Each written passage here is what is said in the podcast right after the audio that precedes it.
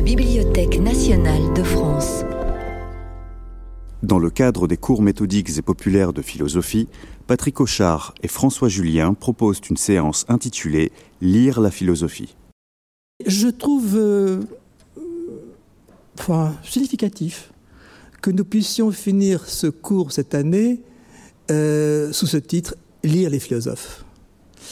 Euh, lire, à l'infinitif, a vocation ici d'être euh, non pas impératif, injonctif, mais disons exhortatif, n'est-ce pas Lire, vous savez, cette, euh, comme dans les recettes, n'est-ce pas, ou les modes d'emploi, faire ceci ou faire cela, tourner à gauche, tourner à droite. Lire les philosophes, c'est ça. Et c'est pas tant l'intitulé lire la philosophie que lire les philosophes. Et euh, si j'ai souhaité qu'on puisse engager ensemble le débat pour cette dernière séance, c'est parce que je voulais aussi euh, saluer en Patrick Auchard un, vrai lecteur de philosophie. Euh, et euh, peut-être sous deux traits particuliers. Le premier, c'est que tu as une lecture qui est compréhensive de la philosophie. C'est-à-dire que, je crois qu'il y a deux lectures possibles. Soit on a une lecture critique, c'est-à-dire on cherche là où le philosophe est trop court, ou se trompe, ou disons euh, passe trop vite, ou, disons, ou même euh, pour le contredire, pour voir là où il a péché, fauté. Euh, c'est pas du tout ta lecture.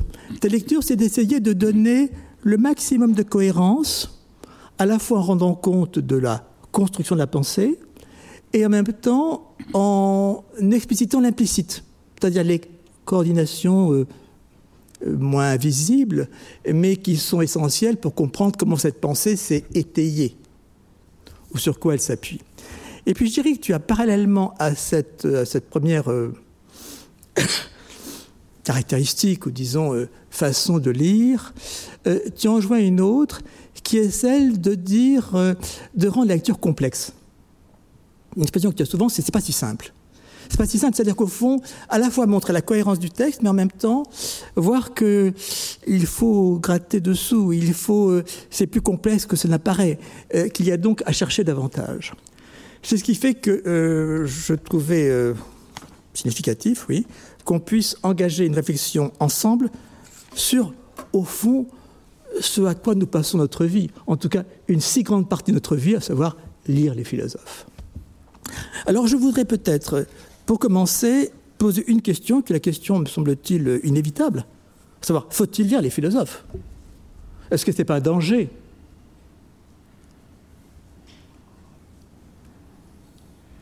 Se méfier peut-être de lire les philosophes?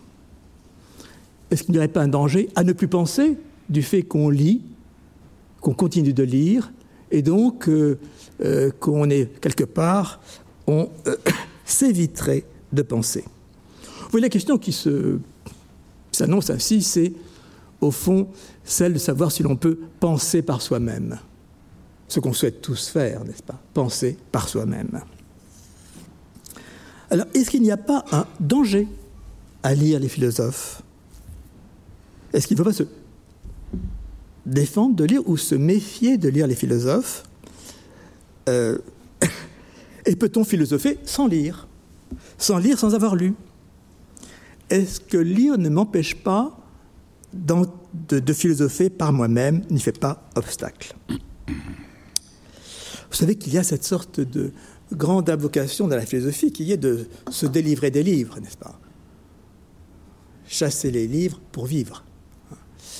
Euh, et revenir aux choses mêmes, comme on dit de façon si récurrente en philosophie, revenir aux choses mêmes, ça serait donc euh, laisser tomber euh, tout ce qui s'est pensé, accumulé avant, pour aller à l'expérience, au plus vif euh, de la vie.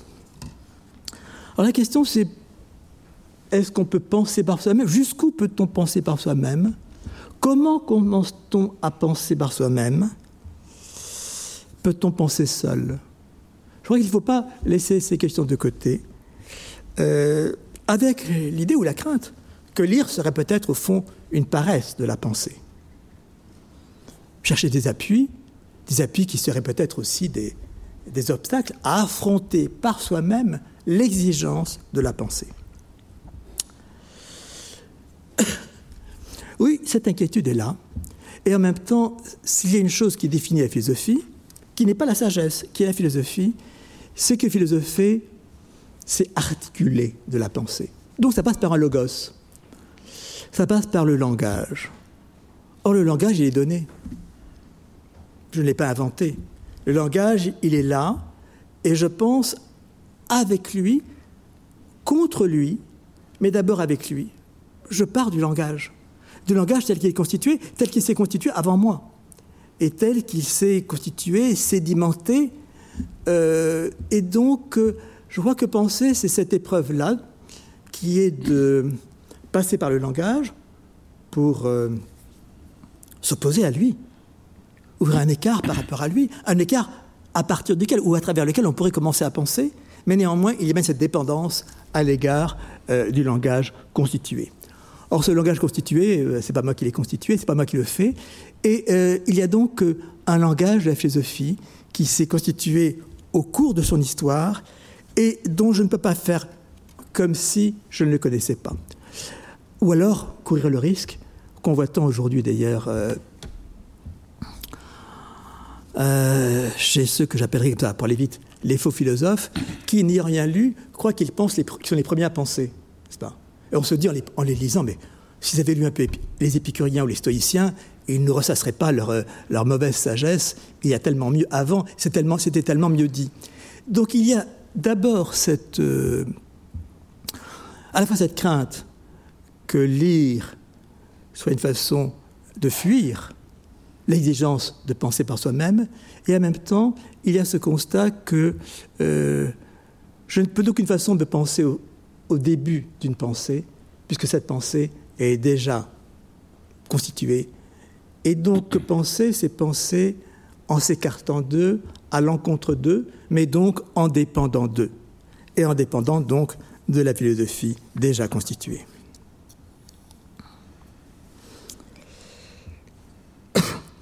Je pense à Descartes, n'est-ce pas, qui est sans doute parmi nos philosophes français un de ceux qui a le plus cherché à fermer les livres pour s'ouvrir aux grands livres du monde, comme il dit, et entrer dans des expériences euh, hors académiques, n'est-ce pas, hors scolastiques, euh, la guerre et, euh, disons, le voyage. Or, en même temps, quand on lit Descartes, on voit bien à quel point il est encore, même s'il a tout fait pour rompre avec la scolastique, la lecture tellement comme ça imposé et institué de l'université, la scolastique, néanmoins, combien il en, non pas il en dépend encore, mais combien il s'en sert dans sa terminologie, combien il a encore recours et combien il doit avoir recours, combien ça le, il, il trouve d'appui dans ce sur quoi il s'oppose. Donc je pense que ça pose deux problèmes, avant que j'envisage d'autres, euh, et en dialoguant. D'abord, penser peut-être la lecture des philosophes comme une hygiène. Je prendrais hygiène au sens, euh, au sens fond de Nietzsche dans Ecce Homo, n'est-ce pas? Euh, Une hygiène comme hygiène de pensée, la lecture, non pas donc comme euh, terrain privilégié de la pensée, mais comme hygiène de pensée, c'est-à-dire une façon de, voilà, de se rapporter à la lecture pour en tirer parti. Et avec ce que j'indiquerai comme étant, à mon sens, euh, l'exigence même de cette lecture, sans laquelle il ne faut pas lire, c'est que je pense que lire un philosophe, entrer dans la lecture, c'est d'abord refuser une lecture désabusée, une lecture qui serait d'emblée un peu lassée.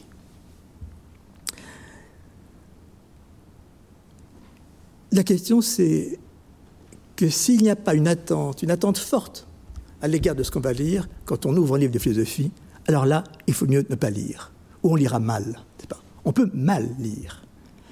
Mal lire signifiera donc, je crois, ne pas répondre à l'exigence que constitue la lecture, dans ce à quoi elle nous affronte, et qui est qu'il me semble qu'il ne faut pas ouvrir un livre de philosophie si on ne pense pas que ce livre peut changer notre vie. S'il n'a pas ça en tête, je crois qu'il ne faut pas lire. Si on n'attend pas, j'allais dire, si on n'attend pas tout de ce qu'on va lire, si on ne donne pas, si vous voulez, crédit, un crédit le plus grand à cette activité de lire, Alors là, si c'est pour se meubler l'esprit, si c'est pour euh, s'informer en philosophie, si c'est pour euh, fréquenter ou connaître un peu l'histoire de la philosophie, alors je pense que ce n'est pas utile. Je pense que lire des, philosophes n'a de sens que si on, peut, on croit, on croit d'emblée que cette lecture peut révolutionner, être un nouveau début, être, disons, une nouvelle aventure de la pensée. Sinon, je crois qu'on peut se dispenser de s'y risquer. C'est-à-dire que cette lecture peut-être doit être un événement. Alors, je vais, euh, j'indique un peu ce qui sera ma, feuille de route pour qu'on puisse dialoguer euh, ensemble. Donc, à titre, je développerai d'abord un point qui est de penser la lecture philosophique comme euh, askésis, dirait les Grecs, entraînement, stimulant, je ne dis pas pour se remplir l'esprit, c'est pas pour euh, devenir savant, c'est pour voilà, s'exercer à la rencontre des textes qu'on lit, des philosophes qu'on fréquente, comme on dit, s'exercer à l'exigence de la pensée. Donc, vertu d'askesis, d'ascèse au sens grec, au sens premier, et formant donc une hygiène de pensée. Euh, et puis, je distinguerai deux lectures, je les un peu indiquées en introduisant euh, ce que je crois être la lecture de Patrick.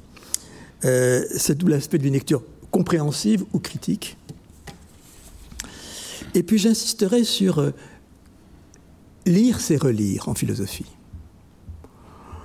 Je crois qu'il y a une distinction première, c'est qu'il y a les philosophes qu'on lit une fois, qu'on ne pense pas à relire, et puis ceux qu'on relit, qu'on ne cesse de relire. Au point que je dirais, au fond, un philosophe qu'on ne relit pas, ce n'était pas un philosophe. Il faut le disqualifier. Il n'y a des philosophes que ceux qu'on relit. Bon, la proposition est un peu osée, je ne sais pas si tu la euh, partageras. En tout cas, je crois qu'il y a quelque chose d'essentiel, c'est que on ne cesse de lire, de relire les philosophes. Et plutôt, euh, et je crois que plus on relit, plus on découvre. Plus on relit un philosophe, plus notre lecture est initiale, inaugurale, débutante. Donc on n'en finit pas de lire un philosophe. Et je crois que plus on le lit, plus on le découvre, c'est-à-dire plus on, comprend qu'on ne l'a pas lu. C'est-à-dire qu'on n'est pas vraiment entré dans sa pensée et qu'il faut donc ben, un pas de plus pour commencer. C'est ce qui me conduira à évoquer des paradoxes de lecture, car je pense que rien n'est moins simple que la lecture des philosophes. En tant qu'activité, je ne parle pas de la lecture de tel ou tel philosophe, qui ne serait pas simple. Non, rien n'est moins simple, semble-t-il, que le fait de lire les philosophes. Et la question qui se posera, donc j'évoquais quelques paradoxes de ce qui me paraît là en jeu, et je me pose la question de qu'est-ce qu'on lit quand on lit un philosophe? Qu'est-ce qu'on lit finalement? Que quel est l'objet de la lecture? Est-ce que c'est des, des thèses? Est-ce que c'est des vérités? Est-ce que c'est une intuition qu'on cherche à découvrir? Bref, Qu'est-ce qu'on lit? Ou est-ce que c'est une phrase, une articulation, une tension du sens? C'était mon premier mot, Patrick. Oui. Oui. Euh, d'abord, effectivement, la présentation que tu, tu, as faite est un petit peu trop élogieuse, sans doute. Euh, mais euh, je crois que tu as bien commencé justement à situer la question, c'est-à-dire je le résumerai d'une formule qui est quasiment à toi. Il faut bien des médiations pour avoir quelque chance d'accéder à l'immédiat. Donc cette idée évidemment de penser par soi-même comme si justement c'était immédiat, comme si immédiatement justement on était dans une pensée avec toute son exigence possible, c'est évidemment complètement une illusion. Hein. Et euh, penser par soi-même dans l'immédiat, justement, ça ne peut être que répéter euh, ce qu'on a entendu à la télé la veille, quoi, grosso modo.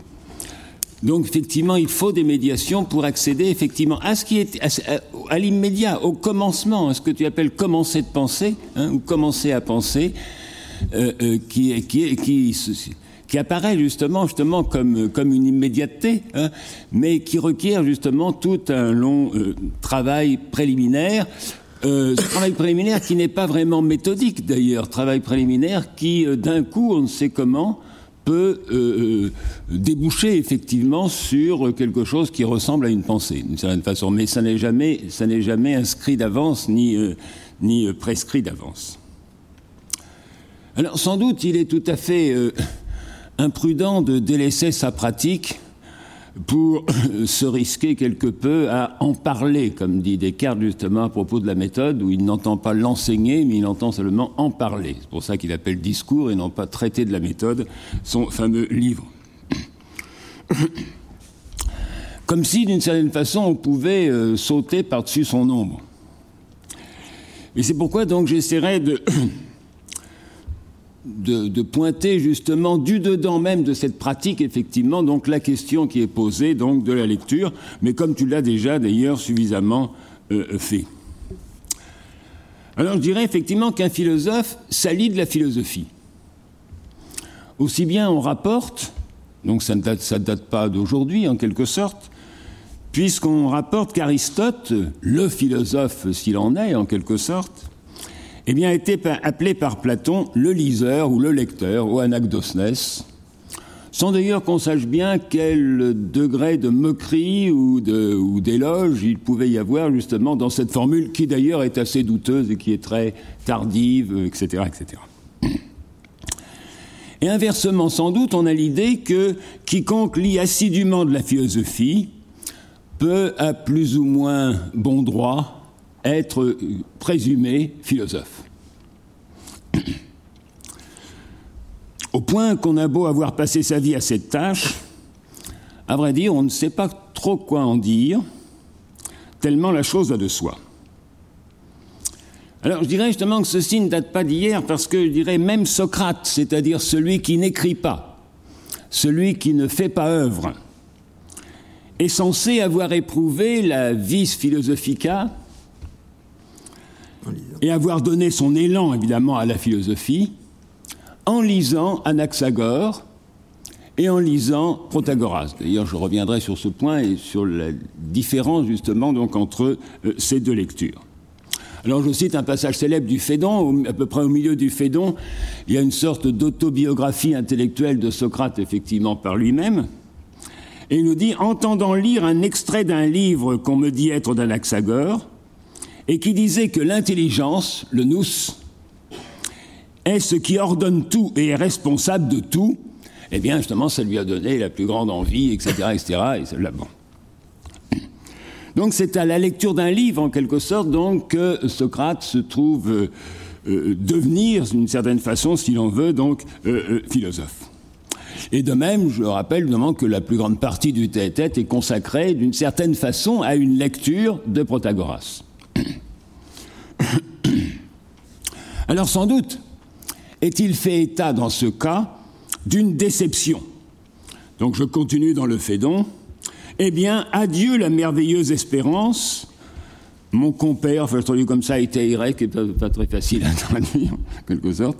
Je m'en éloignais éperdument, ou si on veut, je tombais de haut, dès lors qu'avançant dans ma lecture, je vois un homme qui ne fait aucun usage de l'intelligence et qui ne la rend responsable d'aucune cause dans l'ordonnancement des choses. Donc il est fait état d'une déception qui conduit le philosophe, s'affirmant dès lors comme tel, à fermer tous les livres. Bon, tu as rappelé justement ce motif récurrent justement donc dans la, dans la philosophie. Je renverrai évidemment par exemple à Rousseau dans la préface au deuxième discours. Laissons donc tous les livres scientifiques qui ne nous apprennent qu'à voir les hommes tels qu'ils se sont faits et méditant sur les premières et les plus simples opérations de l'âme humaine, j'y crois apercevoir deux principes antérieurs à la raison, donc l'amour de soi et la pitié, etc., etc. Donc il y a cette différence entre je laisse effectivement tous les livres et je me mets à penser véritablement, c'est-à-dire à méditer directement en quelque sorte euh, sur les, les opérations euh, fondamentales ou les plus simples justement donc de euh, l'âme humaine.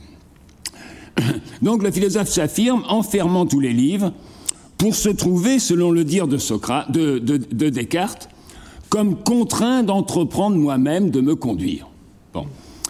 Donc il n'y est pas, il n'y est pas allé directement en quelque sorte, mais effectivement, à force de déception, aussi bien dans le grand livre du monde que dans les livres et, l'école, hein, eh bien, il se trouve comme contraint hein, d'entreprendre lui-même, de se conduire et de penser justement par lui-même. Après s'est éloigné tant de ses livres que du livre du monde. Donc la dernière formule de la première partie du discours de la méthode, ce qui me réussit beaucoup mieux, ce me semble, que si je ne me fus jamais éloigné ni de mon pays, ni de mes livres.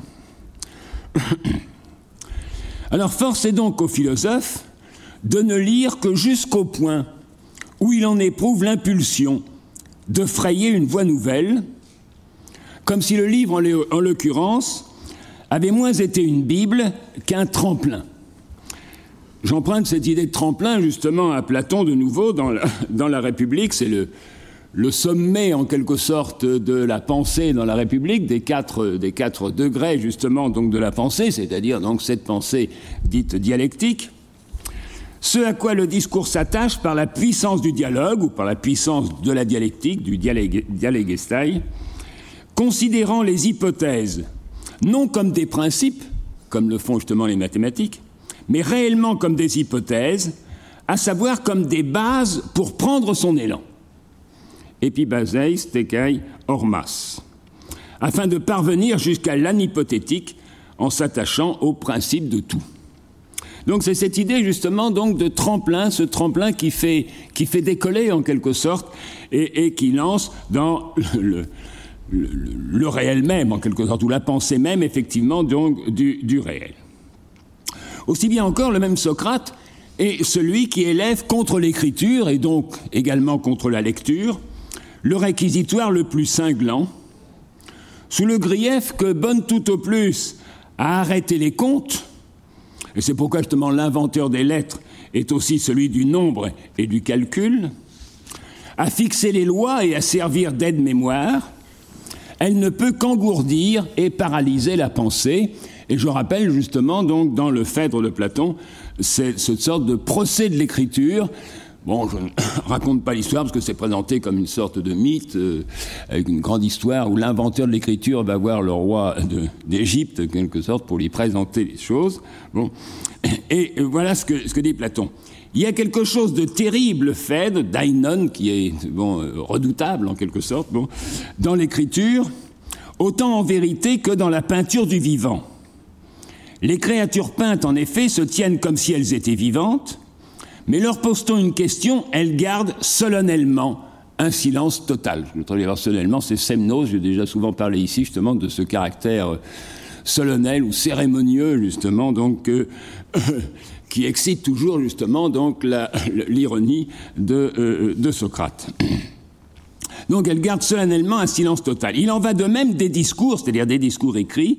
Ils signifient une seule chose. Ils te semblent parler comme des êtres pensants, mais si tu les interroges pour comprendre ce qu'ils disent, ils signifient une seule chose, toujours seulement la même. Il fallait d'ailleurs distinguer cette sorte de, de supposé de l'écriture et la revendication socratique de dire toujours les mêmes choses et sur les mêmes sujets. Le, passage est célèbre, c'est dans le Gorgias, dans l'opposition avec Caliclès. Caliclès lui dit Ah, tu, tu, nous rabâches toujours les mêmes choses. Socrate, il est toujours la question de toi de bouvier, d'artisan, etc., etc. Mais moi, je parle de politique, évidemment, c'est tout à fait autre chose. Bon. Et Socrate reprend effectivement en disant Umononge au Caliclès, allakai peritonotone. Donc pas seulement toujours les mêmes choses, mais encore sur les mêmes sujets. Hein, et, sans m'écarter justement donc de ce qui est mon sujet et, et la question. À la différence justement de son interlocuteur, qui nous dit Socrate, lui ne dit jamais les mêmes choses sur les mêmes sujets. Et qui obscurcit ainsi la question et qui noie en quelque sorte le poisson.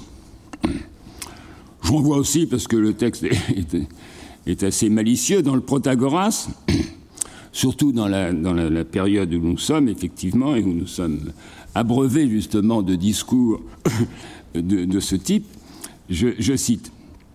C'est euh, Alcibiade qui, euh, qui, dit justement, donc, qui, essaie de fixer les, les, règles du dialogue. Alors que Protagoras dialogue par questions et réponses, sans à chaque question débiter un long discours, en éludant les arguments et en ne consentant pas à rendre raison, mais en allongeant son propos jusqu'à ce que la plupart des auditeurs aient oublié sur quoi portait la question. À quoi se résume, d'une certaine façon, enfin pas se résume, mais le, discours politique ou les, les, orateurs justement euh, politiques. Ce qui veut dire donc dans ce, dans ce procès de l'écriture, évidemment je vais vite, que le savoir livresque ne produit le plus souvent que des semblances de savoir. Donc dans le même steak du Phèdre, quant au savoir, tu emménages au lecteur, tu emménages, c'est-à-dire toi, l'inventeur de l'écriture en quelque sorte, tu emménages au lecteur la réputation ou l'apparence et non pas la vérité. Doxan ou aletheyan. Les oreilles farcies grâce à toi sans enseignement, ils paraissent savoir beaucoup de choses, sans pour la plupart en savoir aucune, et par-dessus le marché être pénible, épeuille, pour sembler savant au lieu de l'être. Alors, je voudrais revenir deux secondes sur euh, ce procès en quelque sorte de l'écriture. Je peux évidemment euh, évoquer le, grand commentaire qu'en a fait effectivement Derrida. Toute la pharmacie de Platon, justement, est euh, vouée justement à éclaircir justement ces textes. Mais il me semble que ce que Platon remarque, et aussi très souvent, c'est qu'on peut parler comme un livre.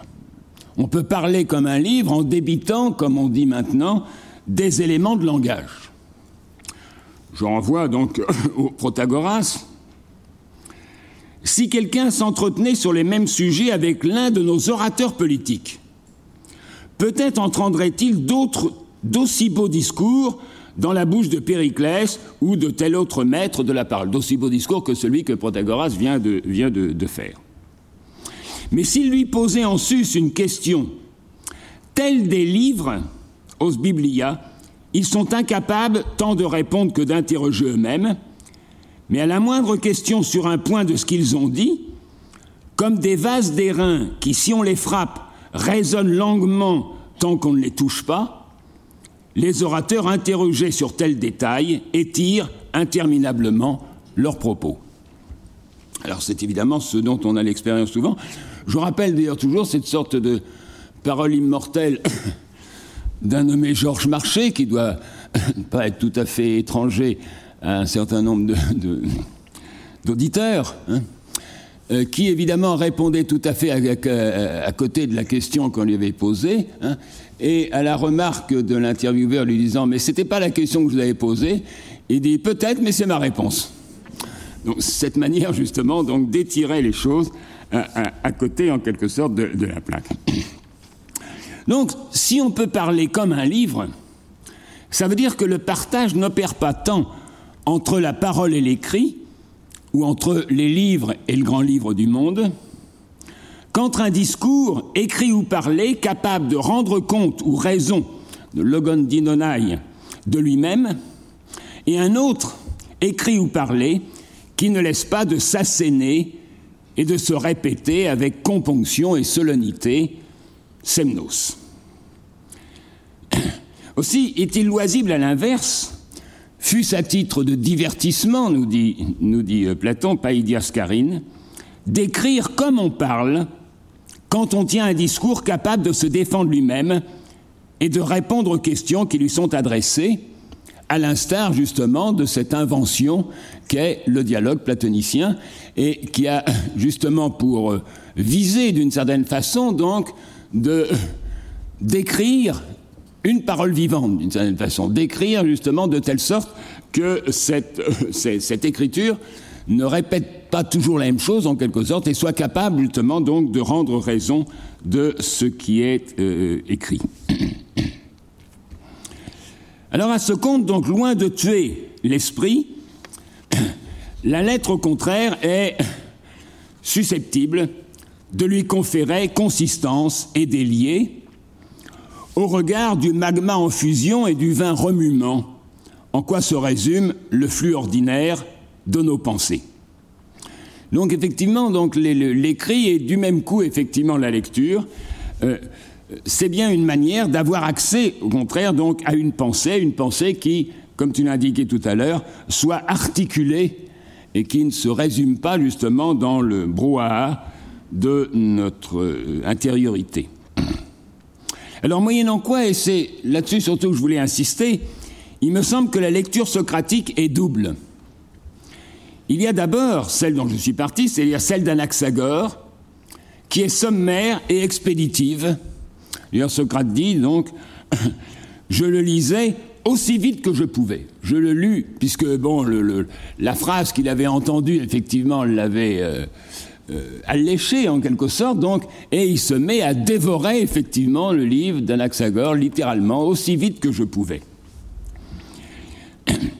Et qui se borne après, justement, à fustiger son inconséquence, dès lors que cette lecture ne trouve pas ce qu'elle y cherche, en avisant qu'il ne fait aucun cas de l'esprit qu'il est censé promouvoir, ce qui pousse Socrate à se réfugier eistus logus.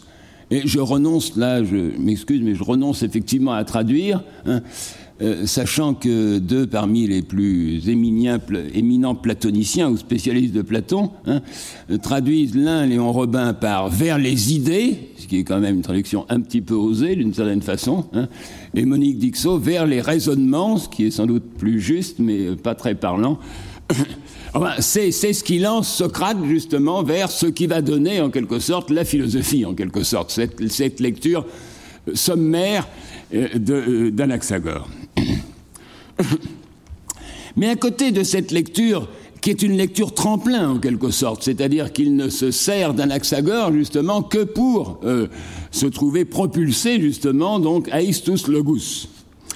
À travers cette lecture tremplin, il y a justement la lecture qui fait de Protagoras dans le Théétète et qui me semble être tout à fait différente.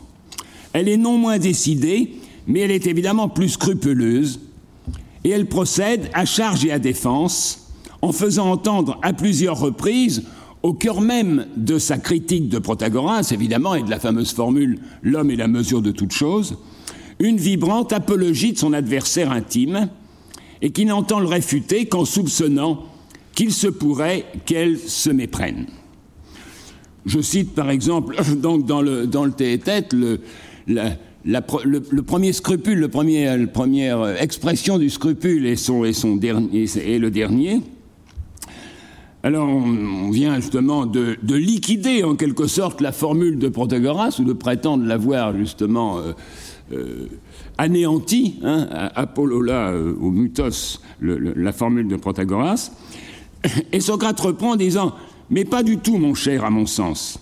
Si du moins le père de la première formule vivait, car il ne manquerait pas de moyens de défense, mais maintenant c'est un orphelin que nous traînons dans la boue. Donc c'est l'écriture comme un orphelin qui est justement une pensée, mais qui est détachée de son père et qui ne peut pas se défendre euh, euh, elle-même.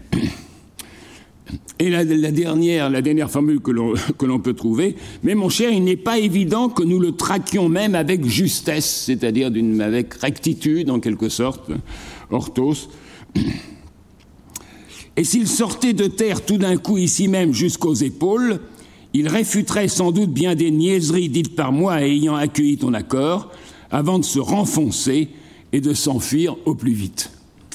Je trouve d'ailleurs euh, belle cette formule justement d'un Protagoras qui, euh, même s'il ressuscitait en quelque sorte, ne se livrerait jamais tout entier, hein, mais il apparaîtrait d'abord que jusqu'aux épaules, hein, et puis il euh, se renfoncerait en terre euh, avant de s'enfuir évidemment donc euh, euh, au plus vite.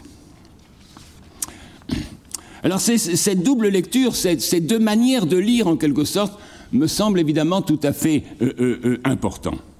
Et c'est ça que je voudrais essayer d'indiquer, c'est-à-dire qu'en tout cas, mis à part, je dirais, la non-lecture hein, purement décorative qui se pique à titre d'information, comme tu as dit tout à l'heure, ou je dirais seulement à titre euh, d'émailler son propos de citation autorisante, hein, donc à titre purement ornemental, eh bien, il est bien, me semble-t-il, deux lectures de la philosophie.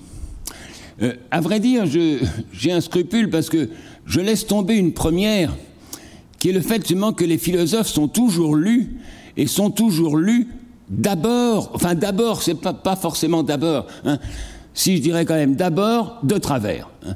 C'est-à-dire qu'il y a, il y a nécessairement, il y a nécessairement une première lecture qui, si j'ose dire, déphilosophise, si on peut dire, hein, euh, qui déphilosophise justement donc le philosophe, hein, et qui euh, euh, assène et, le résume hein, à un ensemble de thèses, de partis pris, etc., etc. Hein. Bon, évidemment, la meilleure image que l'on peut avoir, si vous voulez, c'est ce, ce, fabuleux, ce fabuleux monde des idées que l'on impute à Platon hein, et dont on serait bien en peine de euh, donner la référence. Hein. Platon ne parle jamais justement donc d'un monde des idées et je crois qu'on peut comprendre assez facilement euh, pourquoi. Mais l'idée par, par contre, en quelque sorte, s'est imposée et c'est imposé, et là, c'est bien une lecture, hein, c'est bien une lecture effectivement de Platon, si l'on peut dire, mais c'est cette lecture qui, euh, est faite par tout le monde et par personne. Hein.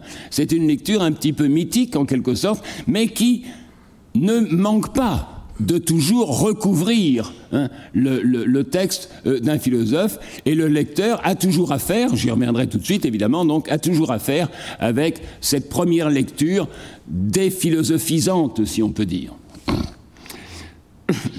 Alors je dirais donc deux lectures, deux lectures de la philosophie. Je dirais celle des philosophes, puisque comme tu l'as indiqué tout à l'heure, justement, donc les philosophes lisent de la philosophie, lisent les, lisent les philosophes. Cette lecture des philosophes est souvent désinvolte, cavalière, voire brutale. Je donnerai évidemment la formule qui est sans doute la plus évidente justement dans ce cas, hein, c'est le sous-titre du crépuscule des, idoles de Nietzsche, Wie man mit den Hammer philosophiert. Hein. Comment on philosophe avec le marteau. Hein. L'instrument de la philosophie ici, justement, c'est le marteau. Et c'est une, une suite, en quelque sorte, donc, de lecture euh, que, Nietzsche, euh, auquel Nietzsche procède. Mais cette lecture des philosophes, si elle peut apparaître désinvolte, cavalière, voire brutale, elle est aussi souvent fulgurante, et sans autre forme de procès, elle fait ressortir une arête du texte. Mais elle ne fait ressortir cette arête du texte que pour transporter ailleurs, dans l'invention de ce que mon voisin appellerait peut-être impossible de la pensée. Donc première lecture, donc celle, celle des philosophes. Seconde lecture, celle de ce qu'on appelle bien que l'expression n'aille pas de soi, les historiens de la philosophie. Alors je dirais que cette expression est elle-même sujette à caution, puisqu'elle conjugue ce que la philosophie, le plus souvent, distingue. Je cite Descartes, j'ai l'habitude, dans, une lettre, mais je vais. Bon, j'ai l'habitude de distinguer deux choses en mathématiques, mais on viendra, c'est à peu près la même chose en philosophie l'histoire et la science. Donc l'histoire et la science, ou l'histoire et la philosophie, ça fait absolument deux. Alors je lis par contre donc ce, passage de la troisième règle pour les directions de l'esprit. Car jamais, par exemple, nous deviendrons mathématiciens, même en connaissant par cœur, memoria teneamus, toutes les démonstrations des autres, si notre esprit n'est pas en même temps capable de résoudre n'importe quel problème. Et nous ne deviendrons jamais philosophes si nous avons lu tous les raisonnements de Platon et d'Aristote, et que nous sommes incapables de porter un jugement assuré sur les, sujets qu'on nous propose, ou sur les sujets qui se proposent, d'ailleurs, des propositis autem rebus. Dans ce cas, en effet, ce ne sont pas des sciences que nous aurons apprises, semble-t-il, mais de l'histoire. Non scientias, sed historias. Donc ce que l'on peut apprendre d'une certaine façon, ce ne sont toujours justement donc que des histoires. Hein. Et là, je ne parle pas évidemment de l'histoire au sens évidemment moderne euh, euh, euh, du terme. Mais du moins, l'expression historien de la philosophie est lourde, de, malentendus en quelque sorte, et de difficultés, mais évidemment, l'expression est commode. Alors la lecture des historiens de la philosophie, elle est au contraire précautionneuse, voire sourcilleuse, elle remise le marteau pour faire minutieusement dans la dentelle et rendre justice au texte lu dans ses inflexions et nuances, en lui ouvrant, comme tu l'as dit tout à l'heure, justement, un crédit quasi illimité. Alors je donnerai, un exemple de la première lecture de cette lecture avec le marteau, et pour renouer un peu avec mon propos de la séance précédente, quand par exemple, je dirais qu'Anna Arendt massacre Rousseau à coups de marteau, en faisant de lui, d'une part, l'initiateur et le profanateur de l'intime, qui étale sur la place publique, à force de mauvaise foi et d'irresponsabilité, je cite, ces actes dont la nature même leur fait rechercher la protection de l'obscurité, et donc qui s'adultèrent sitôt éventés. Alors je cite, c'est surtout donc dans son, livre De la Révolution, son essai sur la Révolution, Tandis que cette insensibilité chargée d'émotions à l'égard de la réalité, c'est l'insensibilité à l'égard de la réalité, hein, mais qui est, qui est chargée d'émotions, était déjà on ne peut plus remarquable dans la conduite personnelle de Rousseau, son irresponsabilité, son manque de fiabilité inimaginable, elle ne devait devenir un facteur politique qu'à partir de Robespierre, qu'il introduisit dans la lutte euh, entre les factions durant la Révolution. Bon, première, première attaque, disons, sur le, le, Rousseau euh, intime, en quelque sorte. Bon. Et je remarque simplement au passage, mais je ne vais pas défendre Rousseau euh, comme, comme, il se devrait, effectivement, ce n'est pas, pas, exactement mon propos, hein, mais que Rousseau est évidemment le premier hein, à fustiger ce qu'il appelle de manière assez énergique les énergumènes de la sensibilité. Hein, et il ne se met pas justement dans ces énergumènes de la sensibilité. La deuxième, la deuxième attaque, c'est qu'elle en fait le promoteur de la révolution dans sa pente terroriste, mais de manière assez paradoxale, c'est-à-dire en donnant politiquement carrière à ce qu'elle appelle la cruauté de la pitié. Alors, évidemment, ça, c'est un thème qui est tout à fait intéressant, je crois, qui est tout à fait faux euh, par rapport à Rousseau, mais ça, c'est une autre affaire, mais c'est un thème intéressant. Je cite Anna Arendt La pitié prise comme ressort de la vertu s'est révélée posséder un potentiel de cruauté supérieur à celui de la cruauté elle-même. Par pitié, par amour pour l'humanité, soyez inhumain. Ces paroles glanées dans la pétition d'une section de la Commune de Paris adressée à la Convention ne sont ni fortuites ni exceptionnelles, elles sont le langage authentique de la pitié. Et donc, en faisant de la pitié justement le fondement de l'être moral, Rousseau ouvre ainsi carrière à la terreur, pour dire les choses évidemment euh, euh, euh, très, très vite. Alors là aussi, un petit peu en contrepoint, je voudrais citer deux textes de Rousseau. Un premier, c'est dans le manuscrit de Genève, hein, par où l'on voit ce qu'il faut penser de ces prétendus cosmopolites, donc de ceux qui prêchent au nom de l'humanité et pour l'amour en quelque sorte de l'humanité, justement, comme, comme on vient de nous dire justement dans cette formule, qui justifient leur amour pour la patrie par leur amour pour le genre humain, se vantent d'aimer tout le monde pour avoir le droit de n'aimer personne ou encore donc dans les mille, mais défiez-vous de ces cosmopolites qui vont chercher au loin dans les livres des devoirs qu'ils dédaignent de remplir autour d'eux, tel philosophe, sans doute Voltaire, mais enfin j'en suis pas très sûr, mais enfin tel philosophe aime, euh, attendez, je ne retrouve pas, euh, enfin tel philosophe aime les tartares hein, pour, être dispensé d'aimer ses voisins.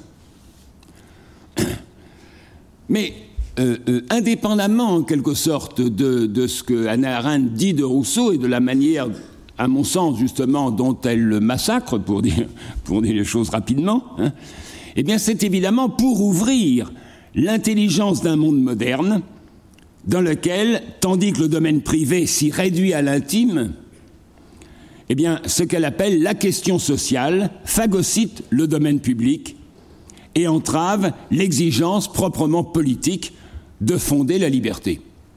Et c'est ce qui lui fait dans ce livre opposer justement la Révolution française et la Révolution américaine. La Révolution française euh, minée en quelque sorte par la question sociale, par le, sorte d'impasse politique justement de la question sociale, et la, la Révolution américaine dont le seul objet est précisément donc la fondation de la liberté.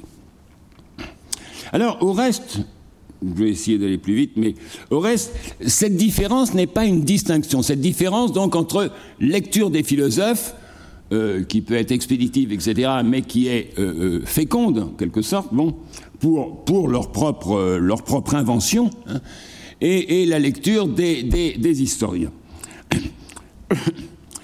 C'est-à-dire, c'est une opposition dont cette opposition se, reconduit justement donc dans un de ces versants. Donc je dis que ce n'est pas une distinction, puisqu'il me semble justement qu'une distinction, c'est une opposition dont un des termes pourrait être, quand bien même l'autre ne serait pas. C'est à peu près la définition qu'en donne Descartes, et c'est en ce sens qu'il parle justement d'une distinction de l'âme et du corps, par exemple. il me semble que cette différence se reconduit sur un de ces versants, et on peut, on peut se rapporter à cet égard au débat instructif qui réunit autant qu'il opposa deux éminents historiens de la philosophie, Pierre Aubinck et Jacques Brunswick, autour de la question l'histoire de la philosophie est-elle ou non philosophique? L'un plaidant plutôt dans une veine hegelienne pour une histoire philosophique de la philosophie, l'autre, Brunswick, décidément pour une histoire non philosophique de la philosophie, l'un répondant oui et non, l'autre non et oui. Alors évidemment, il y a, une plage où, ils peuvent justement donc s'entendre. Alors, sans doute, poursuivre surtout donc l'argument de Brunswick, mais je donnerai d'abord justement la conclusion de Bing pour indiquer. Donc ma conclusion est qu'entre les interprétations de premier degré du philosophe et les méta-interprétations de l'historien de la philosophie, il y a homogénéité et continuité, et que dès lors ce n'est pas soutenir un paradoxe, mais énoncer une nécessité d'essence que parler d'une histoire philosophique de la philosophie. Histoire parce qu'il n'y a, pas de philosophie sans Wirkungsgeschichte, sans histoire de ses effets en quelque sorte, sans des prolongements, philosophique parce que ces prolongements, se penser plus avant, sont la philosophie elle-même. Alors on pourrait montrer, me semble-t-il, donc que cette conclusion hein, est euh, de loin, en quelque sorte, donc d'inspiration hegelienne, euh, on pourrait le marquer.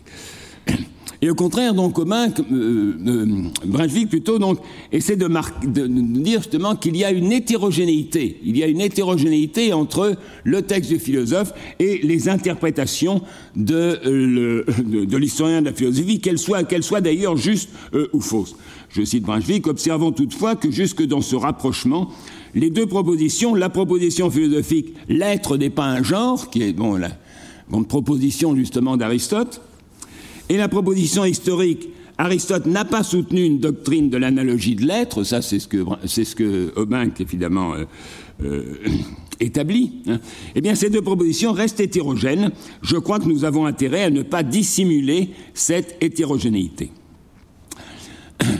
Alors, sans doute, lire la philosophie à dessein de conforter ou d'autoriser telle ou telle thèse, ou telle ou telle préoccupation, comme dit Brunswick au sens littéral du mot préoccupation, mais dite peut-être abusivement philosophique, j'y reviendrai, c'est se livrer à une sorte de double jeu, dit-il, qui permettrait aux luttes philosophiques de s'y poursuivre sous le couvert d'une investigation apparemment désintéressée. Et peut-être serait-il plus franc de s'épargner ce détour et de ne pas chercher à enrôler le passé de la philosophie dans les luttes de son présent.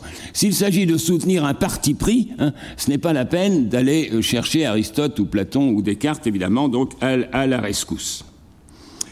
Mais à vrai dire, ce que je voudrais essayer d'indiquer, c'est qu'une telle lecture préoccupée, comme dit, comme n'est ni lisante ni philosophique.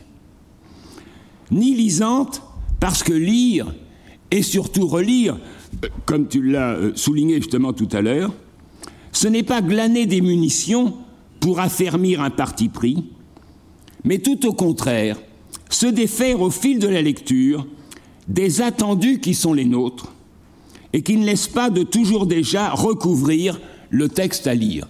C'est ce que j'ai indiqué tout à l'heure sur cette première première lecture en quelque sorte cette lecture euh, mythique en quelque sorte, donc, et qui recouvre le texte de, eh bien, du vernis du platonisme, du vernis du cartésianisme, etc., euh, etc. Euh, Pour essayer d'accéder donc à ce que mon voisin appellerait peut-être l'inouï ou l'incommensurable de l'œuvre. Cette lecture de, de, de surcroît, effectivement, n'est pas non plus philosophique, si l'on tient du moins que la philosophie n'est pas un Kampfplatz, comme dit Kant, un champ de bataille mettant aux prises différentes thèses, mais je dirais qu'elle est la manière d'apprendre à ne pas faire valoir d'opinion. Et je dis assez souvent justement que le philosophe, c'est celui qui s'efforce de ne pas avoir d'idées. C'est-à-dire à, s'astreindre au non-savoir pour mieux interroger ce qui est en question.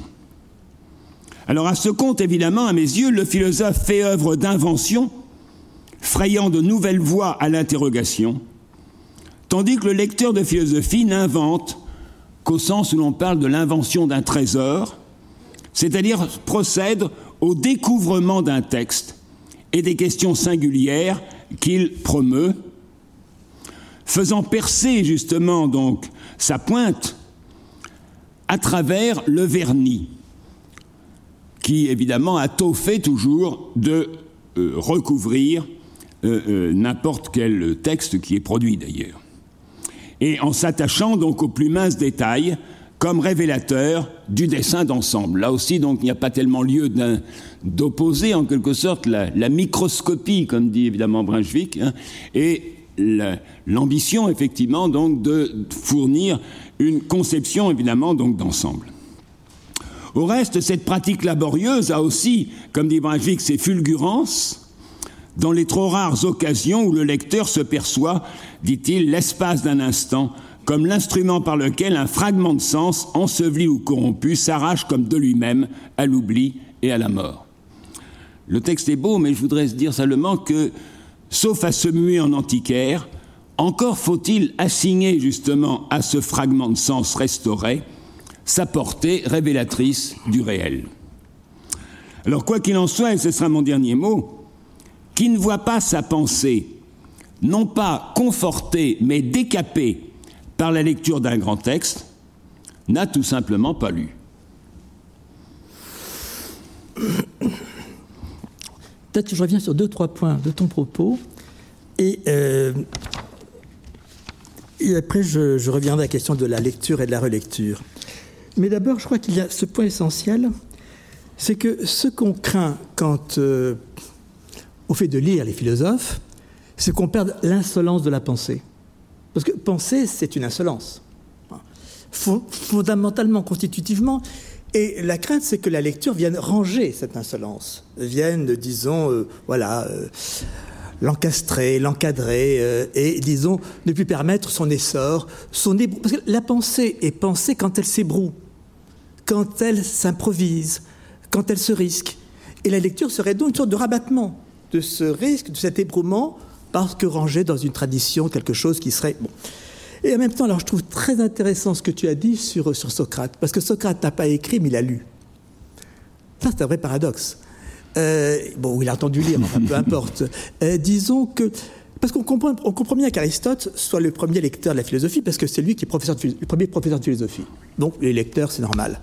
Mais Socrate, que lui qui n'a jamais écrit, euh, ait été provoqué à la philosophie par le texte qu'on lit, ça me paraît très intéressant, cette fonction de tremplin, effectivement, et le fait que... Alors, cette impatience qu'il a à lire, euh, est-ce qu'elle est seulement jouée ou est-ce qu'il n'y a pas effectivement... Est-ce que toute lecture philosophique n'est pas impatiente? Est-ce que c'est pas sa logique même d'être impatiente parce qu'on attend quelque chose qui doit en déboucher, en, disons en, en découler? Si on a vraiment une attente quand on lit, est-ce qu'il n'y a pas une impatience qui est nécessairement investie, n'est-ce pas? Et donc, cette impatience de Socrate, euh, peut-être qu'elle a eu un peu une ruse de son, de son propos, euh, mais en plus, c'est soi-disant le dernier jour de sa vie, donc euh, avec un aspect rétrospectif, mais est-ce qu'elle n'est pas, disons, essentielle à la philosophie? Alors, ça me conduit à un autre point qui est que ce qu'on appelait la, non pas la première lecture, mais la pré-première lecture, c'est-à-dire le fait qu'un philosophe est d'abord toujours mal lu. Ça, je trouve ça fondamental. C'est-à-dire que si les philosophes, c'est-à-dire s'ils pensent effectivement, par l'écart qu'il ouvre dans la pensée, ou je dirais la décoïncidence qu'il active, forcément il n'est pas compris. Il ne peut pas être compris. De même qu'un peintre ne peut pas être compris quand, euh, voilà, si c'est un vrai peintre. Hmm. Donc il y a quelque chose qui est, cette première lecture, elle est euh, et alors, comme, c'est ça qui est difficile, plutôt ce qui est lourd à porter, c'est que comme elle ne peut pas comprendre, elle s'institue. C'est-à-dire qu'elle s'institue, c'est qu'elle s'institue, elle, se, elle s'ossifie, elle se réifie du fait qu'elle n'a pas compris. C'est-à-dire le fait même que... Euh, alors c'est ce qui fait l'écart entre Platon et le platonisme, en fait. Mais effectivement, comme tu as bien montré pour le, le fameux monde des idées, ça n'a nulle place, nul, nul endroit dans Platon, et ce n'est même pas impliqué par sa pensée. Or, en même temps, c'est ce dont on recouvre sa pensée. Donc, ça signifie que lire, c'est lire contre la lecture précédente. Mmh. C'est-à-dire, lire, c'est contre-lire. C'est, euh, disons, euh, faire cet effort pour justement sortir de cette prélecture recouvrante et instituante. Donc, recouvrant d'autant plus, d'autant plus qu'elle institue pour refaire émerger le texte dans sa pensée première. Alors, je voudrais poursuivre cela. Euh, oui, alors les deux lectures que tu distingues, euh, la première lecture, au fond, c'est la lecture insolente. C'est la lecture oui. où je me sers de toi euh, à, mon, à, à, mon, propos. Et donc, euh, euh au fond, je euh, te prends comme un support de ma pensée, mais ce qui m'importe, c'est ce que je pense et non pas ce que tu as pensé. L'autre lecture, ça serait la lecture, je dirais, honnête, celle qui passe par l'autre pour essayer de comprendre ce qu'il a dit. Alors, de la première lecture, tu dis, elle, elle est révélatrice, c'est-à-dire son contresens peut être productif. C'est un coup de force, oui, mais c'est un coup de force qui, justement, a de la force, donc fait émerger.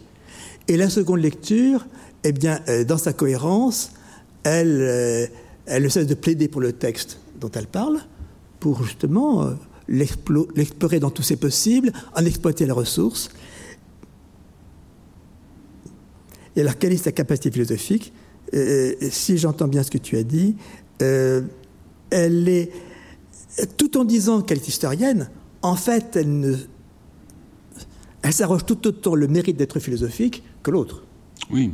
Euh, même si elle, disons, se présente comme étant, euh, elle, euh, disons, rigoureuse, alors que l'autre serait justement, oui, insolente et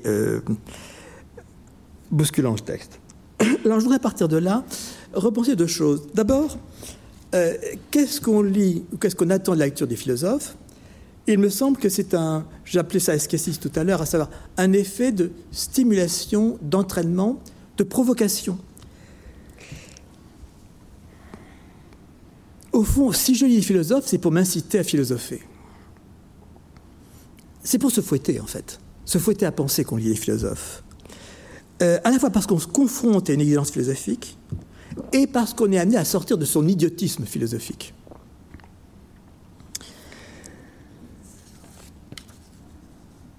Au fond, qu'est-ce qui nous intéresse quand on lit un philosophe? C'est la façon dont il, se débrouille en philosophie, dont il se bat en philosophie.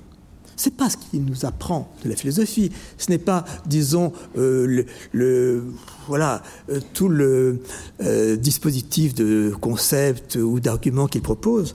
Je pense que ce qu'on lit dans un philosophe, ce qui intéresse dans la lecture des philosophes, c'est la façon dont il se bat contre ce qui résiste à la pensée.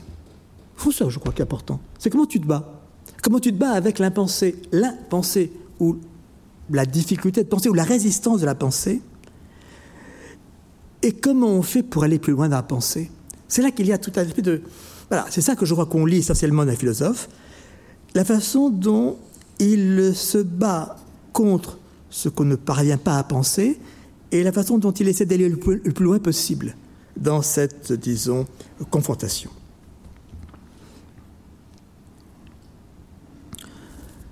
Donc, si j'ai une expérience cette année, je me suis, euh, j'ai passé tous les précédents mois dans la lecture de Bergson. Je dis dans, c'est pas lire Bergson, lire Bergson ne m'intéresse pas.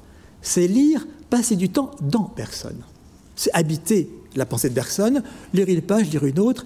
Euh, et au fond, je l'avais choisi parce que c'est un philosophe qui ne m'intéresse pas vraiment. Euh, parce que je, trouve, je trouvais que sa phrase était un peu trop simple, ses effets un peu trop clairs, bref, tout cela. Et plus je l'ai lu, plus je me suis dit que ce qui est intéressant à, lire, c'est comment, au fond, opère un philosophe. Entre ce qu'il affronte et ce qu'il esquive, entre la façon dont il euh, dramatise la pensée, dont il crée de l'intrigue dans la pensée. Bref, toute cette façon de faire qu'il ne dit jamais de lui-même, mais qui est ce qu'on peut retenir de sa lecture comme entraînement à, penser.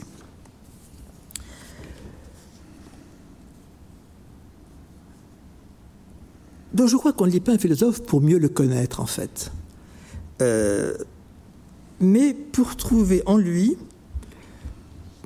l'occasion de euh, se confronter à la difficulté de penser à travers l'opération, le travail qui est le sien, et qu'on peut voir beaucoup plus aimant dans l'autre qu'en soi-même. Bon, je reviendrai pas sur les deux lectures, euh, je dirais compréhensives d'un côté, justificatrices de l'autre, mais je crois que ça pose un problème qui est que euh, la lecture, qui ne serait pas la lecture compréhensive, mais la lecture critique, c'est une, lecture euh, qui devient décevante, me semble-t-il. Parce qu'il euh, y a quelque chose qui est une sorte d'atavisme de la philosophie, qui est de coincer l'autre, de voir où, justement, euh, là où il a péché, euh, donc là où je vais me séparer de lui, là je vais l'emporter sur lui, et organisant la philosophie dans une sorte d'arène de la pensée. Moi, personnellement, ça ne, ça ne m'intéresse pas. Euh, je dirais la philosophie qui cherche à euh, euh, voir où l'autre aurait failli. C'est donc une lecture négative.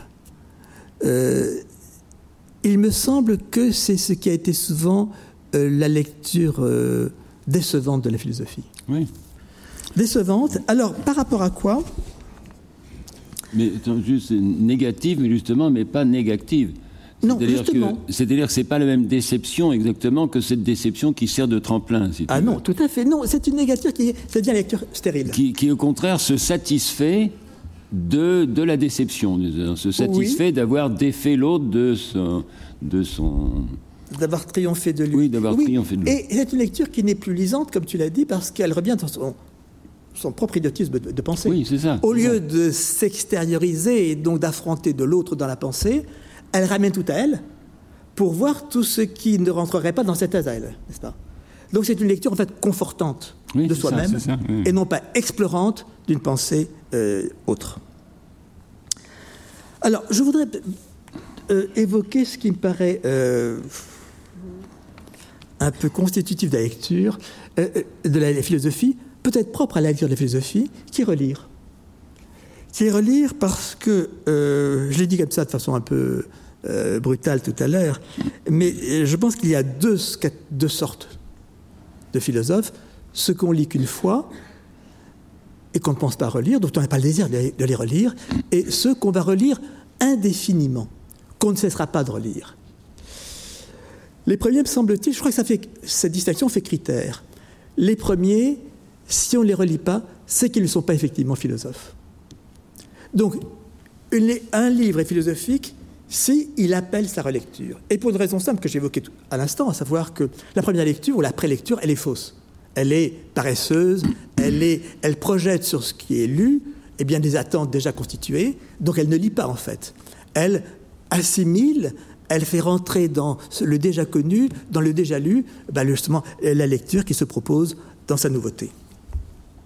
Donc je pense que là, y a un critère important et qui fait donc que euh, si Socrate, euh, le premier philosophe qui n'a pas écrit, a déjà lu, euh, si donc il y a une sorte de lien indissoluble entre philosopher et lire de la philosophie, ça signifie qu'au fond, philosopher, c'est s'engager dans des lectures qui n'en finiront pas.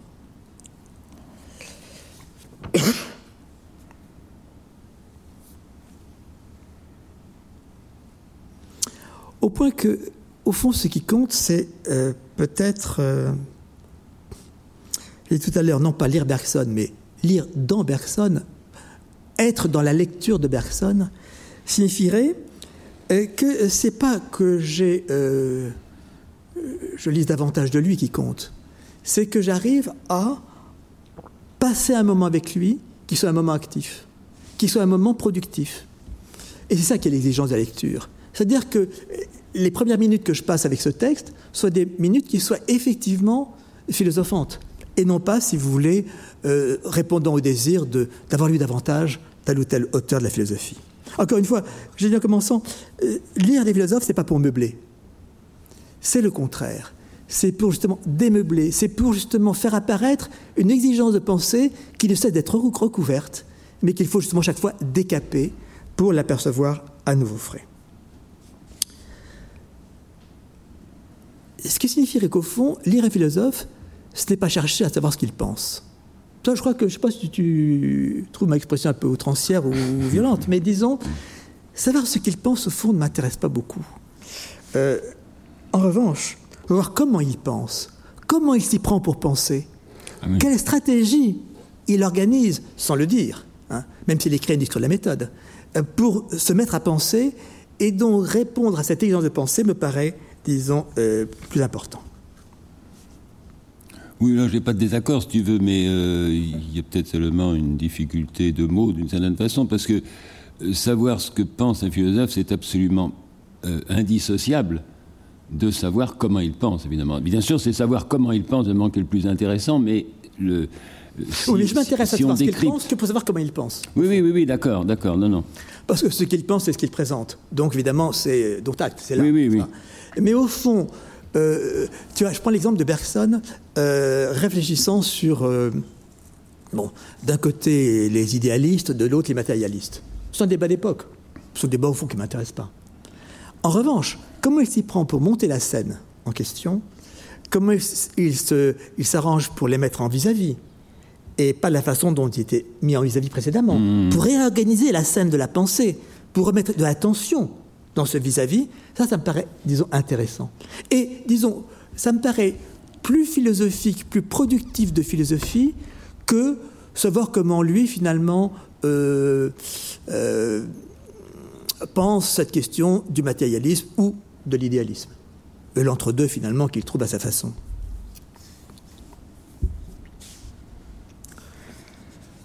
Alors, ça pose une question, quand on dit les philosophes, c'est est-ce qu'on peut les résumer? Parce que constamment, on a ça. Vous savez, la philosophie pour les nuls. On vous résume des fiches. Est-ce qu'un philosophe peut être, peut être mis en fiche? Je pense que non. Je pense que non. Je pense que euh, euh, résumer, c'est pas seulement les réduire, c'est pas seulement, c'est que on ne garde rien quand on résume un philosophe. Enfin bon, en tout cas, tu j'ouvre la, question parce qu'elle me paraît vive, si vous voulez. parce qu'actuellement, c'est ce qu'on fait le plus couramment, c'est qu'on vous dit, on va vous résumer la pensée d'eux. Il me semble que c'est cette question est-ce qu'une philosophie se résume? Donc, qu'est-ce qu'on en résume? Qu'est-ce qu'on en retient pour la résumer? Me paraît une question à, poser. Est-ce que quand on résume un philosophe, on ne le réduit pas à ce qui est justement l'extérieur, euh, la couche la plus visible, euh, ce qu'on en retient en premier, mais qui n'est pas le, effectivement ce qui est en l'œuvre dans sa pensée Est-ce que n'est pas perdu quand on résume un philosophe ce qui se pensait effectivement dans le mouvement de sa pensée et dans ce qu'il, disons, amorcé. Je crois que c'est une question importante. C'est réduire la pensée à l'information, quoi. Oui, et donc à ce qui n'est plus activement de la pensée. Ah ben, ce qui n'est plus de la pensée, il y a une, il y a une différence essentielle entre les deux, bien sûr. Alors je dis ça parce que bon, il y a un problème pédagogique qui, qui se pose en, oui, bien, sûr, bien sûr. essentiellement, n'est-ce pas Et qui a une tendance moderne à faire des fiches sur tout et à penser que. Euh, moi, j'ai assisté comme ça à un séminaire où il y avait des capsules, comme ça, une capsule, une capsule de Descartes, n'est-ce pas Mais euh, non seulement ça n'a pas grand-chose à voir avec Descartes, c'est une sorte de cathésianisme, euh, disons, contrefait, mais surtout, ça ne retient plus de ce qui est l'activité ou l'exigence de la pensée. Donc je pense que c'est quelque chose qui se fait de plus en plus euh, et c'est, euh, disons, mettre la philosophie en Wikipédia, C'est ça qui est en jeu. Et en même temps, euh, c'est ce qui est sans doute le plus, voilà, pauvre ou, disons, même trahissant ce qui est à l'œuvre. Alors ça pose un autre problème, mais qui n'est pas le même, qui est est-ce que la lecture philosophique fait appel à la mémoire? À la mémoire, Euh, je crois que dans la tradition grecque, si je me souviens bien, par exemple, le Parménide de Platon, on retenait les arguments, euh, les hypothèses successives. Euh, est-ce qu'il y a alors autant je serais contre le résumé philosophique, autant je me demande si il n'y a pas une activité de la mémoire dans la lecture philosophique? Est-ce que la mémoire n'est pas coopérante dans la lecture philosophique? Euh, Et est-ce qu'au fond, euh, quand on lit le Parménide de Platon, quand on lit par exemple la monadologie de Leibniz, est-ce qu'on n'est pas, pour le lire effectivement, obligé de se remémorer les arguments ou les définitions ou les éléments, n'est-ce Donc, je crois qu'il y a une difficulté là qui est à la fois ne pas résumer, c'est-à-dire ne pas euh, réifier, et en même temps euh, être capable de se mémoriser, c'est-à-dire de se construire une, disons, une certaine conception de ce qu'on lit, de façon à euh, avoir une lecture plus active de ce qui est lu. C'est pour ça que je crois qu'au fond, on ne lit pas effectivement la philosophie si on ne rumine pas ce qu'on a lu. Au fond, je pense qu'on lit un philosophe que si, euh, quand on a fermé le livre, on retravaille intellectuellement ce qu'on a lu. Euh, sinon, la lecture est passive et euh, on peut avoir lu indéfiniment des philosophes sans avoir commencé à entrer dans l'acte de philosopher si on n'a pas ce geste de reprise ensuite, de se dire mais qu'est-ce qu'il a dit? Ou disons, euh, oui, ce que Nietzsche appelle si bien ruminer, c'est-à-dire euh, cette façon de, de, laisser revenir le texte pour, non pas encore une fois le résumer, mais pour le, réfléchir, pour, euh, disons, le faire varier dans, son, dans, sa pensée et avoir progressivement ben, le, le fait qu'on songe à lui, on, on peut progressivement euh, ne plus lire passivement, mais euh, acquérir quelque chose de ce qu'il a produit. sur la mémoire, il y a peut-être. Parce que ce que tu as indiqué justement sur les arguments, par exemple, du Parménide, mm. est-ce qu'il y en a 8 ou 9, ou, etc., etc. Bon, euh, ça, c'est des questions évidemment intéressantes, mais je veux dire que ça, peut, ça pourrait à la limite être mis en fiche, en quelque sorte. C'est des l'écriture comme aide-mémoire, comme, dit, comme dit Platon, sert précisément à ça. C'est-à-dire il remplace cette capacité, euh, il remplace utilement, d'ailleurs, dit Platon à ce moment-là, euh, euh, cette capacité qui est purement de, rétention, en quelque sorte, de la mémoire. Je pense qu'il y a une autre mémoire, si tu veux, qui est à l'œuvre et qui est active, justement, dans la lecture philosophique, qui est une mémoire qui serait plus proustienne, en quelque sorte, c'est-à-dire qui serait une mémoire de résonance, c'est-à-dire telle expression dans un contexte euh, euh, particulier, en quelque sorte, euh, fait résonner justement une autre expression dans, un tout autre texte du même philosophe ou d'un autre philosophe d'ailleurs éventuellement, en quelque sorte. Là, il y a des phénomènes de résonance qui, sont, qui, sont, qui, ne, sont, qui ne sont pas justement d'aide-mémoire, en quelque sorte. D'intertextualité, tu dirais, au fond. oui, par exemple, oui, mais enfin, ça peut être aussi dans le même texte, en quelque sorte. Bon. Ce que je voulais dire, c'était qu'au fond, par rapport aux fiches, c'est est-ce qu'on lit des fiches ou est-ce qu'on se fait des fiches? Oui, oui, d'accord, d'accord, d'accord. Oui, oui, oui, Parce que je pense qu'un philosophe n'est pas réductible en fiches. Et dès qu'on lit une fiche sur Platon et non pas Platon, ah oui, oui, bien sûr, bien sûr. Par contre, on ne cesse qu'on l'écrive ou non, de se faire des fiches. Oui, oui, oui. oui. C'est-à-dire qu'on ne cesse de, se, de revenir sur le texte pour le reconstruire à sa façon. donc, c'est ça qui me paraît essentiel. Euh, l'écart entre euh, lire des fiches ou se faire des fiches. Oui, oui, d'accord, d'accord. Des fiches qu'on que très souvent on n'écrit pas, mais qu'en lisant, on se fait. Alors je pense que ça pose une question, en tout cas, moi, c'est celle dans laquelle je, je, suis. Au fond, par rapport aux philosophes que j'ai lus, euh, la, la, relecture est infinie. Euh, où me suis-je arrêté dans la lecture? Je pense que la lecture d'un philosophe, toujours une lecture interrompue. J'ai laissé là Platon, j'ai laissé là Kant, à un certain stade de la lecture que j'en ai. Donc la lecture, non seulement elle n'est jamais finie, mais elle est interrompue parce que, au fond, euh, la question c'est où je me suis arrêté dans le travail de le lire. La première lecture était une lecture d'assimilation et, disons, de repérage au mieux. Et en relisant, on euh, s'interroge davantage sur le texte qu'on lit, ce qui fait que finalement, chacune lecture qui, je ont accompagné ma vie a toujours été interrompu à un moment. Mmh. Si loin, si longtemps que je poursuis la lecture, non seulement on n'en finit jamais de lire un philosophe, on n'a que commencé à le lire, mais même plus je continue de le lire, plus je ne fais que commencer de le lire. C'est pour ça je vais évoquer les paradoxes de la lecture. Celui-ci me paraît essentiel. C'est-à-dire qu'au fond, plus je commence d'effectivement le lire, donc plus j'avance lecture d'un philosophe, plus ce n'est qu'un début. C'est ça que je voudrais dire, parce que ça me paraît un, paradoxe qui est constitutif même de la lecture d'un philosophe. Donc j'en viens à ces paradoxes.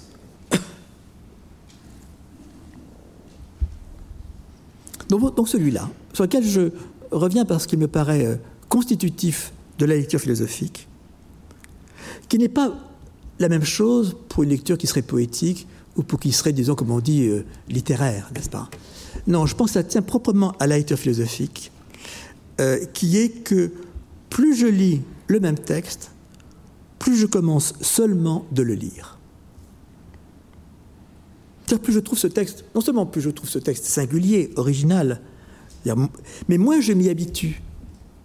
Plus je déconstruis la lecture facile, la lecture assimilante, la lecture recouvrante, plus je la déconstruis, plus je commence à faire apparaître effectivement euh, ce qui se trouve en jeu activé dans cette pensée.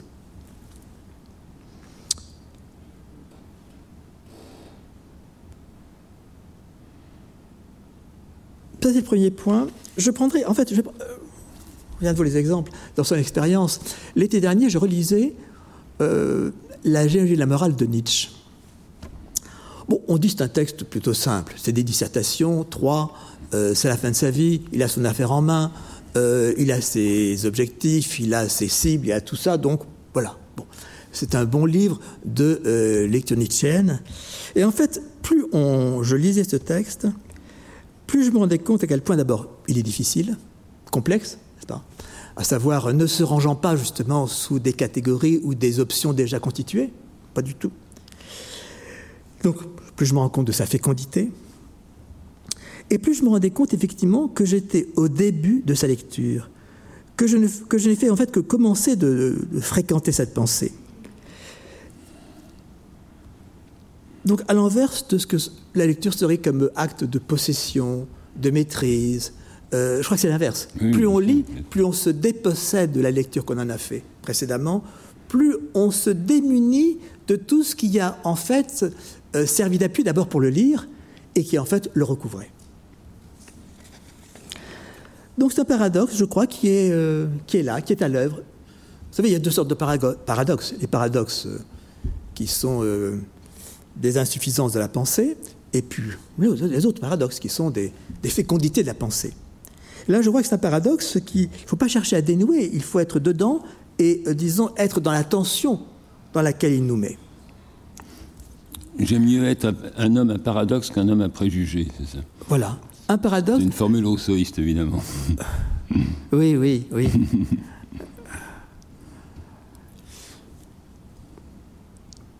oui, parce que le préjugé, c'est ce qui a rangé le paradoxe. Ben oui, qui s'en est débarrassé. Bien sûr, oui. Alors si je poursuis ce premier paradoxe, j'en dirai un second, qui est de dire, à la fois, quand je lis un philosophe, j'aimerais tout lire de lui, j'ai jamais suffisamment lu, et en même temps, quelque part, une page, une phrase suffit. Tout lire de lui exhaustif, effectivement, on se dit, mais tout ce que j'ai pas lu de lui, donc l'idée qu'il y a un manque, et ce manque, il travaille il fait que, euh, disons, euh, euh, justement, la maîtrise ou la possession de ce que je lis n'est pas possible. Et en même temps, quand on lit un philosophe, on se rend compte, plus on le lit, plus on est entré dans sa lecture, plus au fond, le lire deux minutes, le lire en lire une page, en lire une phrase est suffisant.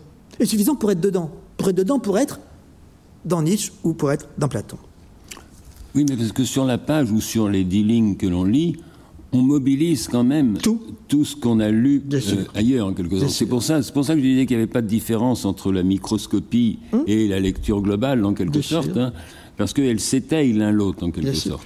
Et on ne peut euh, lire une phrase que c'est un tout lu quasiment. Enfin, oui, c'est ça, c'est ça, bien sûr. On dit, c'est tout à fait différent de résumer, bien entendu. C'est-à-dire qu'on peut, on peut dire effectivement que tout Rousseau est dans telle page du cinquième livre de l'Émile. D'accord. Mais c'est pas du tout un résumé. Absolument. Et peut-être dans toute phrase de Rousseau. Oui, c'est ça, c'est ça. Non, non, d'accord. C'est-à-dire qu'en fait, il n'y a pas seulement des lieux privilégiés où il aurait intensifié sa pensée, ou disons l'aurait comme ça euh, euh, rendu plus plus facile à comprendre. Oui, oui, oui, non, non, mais, mais je crois qu'au fond, arriver à lire un philosophe, c'est arriver à le lire dans toute phrase de ce philosophe. Oui, oui, oui, oui, oui. C'est-à-dire à lire tout dans toute phrase. Et ce qui conduit peut-être à un troisième paradoxe qui est le suivant, c'est qu'à la fois on a toujours trop lu et pas assez lu. Quand on lit un philosophe, à la fois il faut se garder de lire la phrase suivante. En même temps que je parle de phrase exhaustive. Non, parce que la phrase suivante, c'est déjà une façon de de, quitter la phrase précédente dans ce qu'elle met de difficulté à être lue. Donc il y a une, facilité ou une paresse qui est de passer à la suite. En fait, lire activement serait lire sans euh, euh, non seulement lire lentement, mais disons craindre de passer à la suite parce qu'on ne s'arrêterait pas suffisamment à ce qui a précédé et qui est en fait déjà, euh, disons, le, où la pensée se trouve engagée. Et c'est parce qu'on n'aurait pas suffisamment pénétré la phase précédente qu'on passerait à la phase suivante. Oui, en, pensant que la solution serait ailleurs et elle n'y est jamais, naturellement. Alors elle n'est jamais ailleurs. Non, non, mais comme ça, on recouvre la difficulté. Voilà, parce que c'est différé. Oui, bien sûr. bien sûr. disons, plutôt, on ne fait que reporter la difficulté plus loin parce qu'on n'est pas arrivé à l'assumer là où elle s'offrait, là où elle émergeait. Donc j'aurais quelque chose, euh, j'en parle à titre d'inquiétude de lecture, si vous voulez, puisque la lecture philosophique, à mon sens, doit être un moment passionné, un moment le plus vigilant, un moment donc euh, qui est le contraire de... Euh, vous savez, comme Barthes dit, les livres qu'on lit avant dîner, n'est-ce pas Dans l'attente du dîner. Ça, c'est la mauvaise lecture, n'est-ce pas C'est la lecture qui vient combler du vide de la journée. Je pense que la lecture philosophique, c'est l'inverse de ça. C'est justement une lecture qui, doit, qui se méfie d'elle-même, qui se méfie du fait, du fait de lire d'abord, j'ai dit en commençant, et qui se méfie de ce report de la difficulté, qui fait qu'on lit la phrase suivante pour se défausser de la difficulté de la phrase précédente, et ne pas être dans cette voilà, dans cette euh, urgence, pas, ou dans cette euh, difficulté qui ne peut pas se rabattre. Et souvent, la lecture de la phrase suivante rabat, n'est-ce pas, la difficulté de la phrase précédente. en tout cas, la rabat pour nous. Mmh.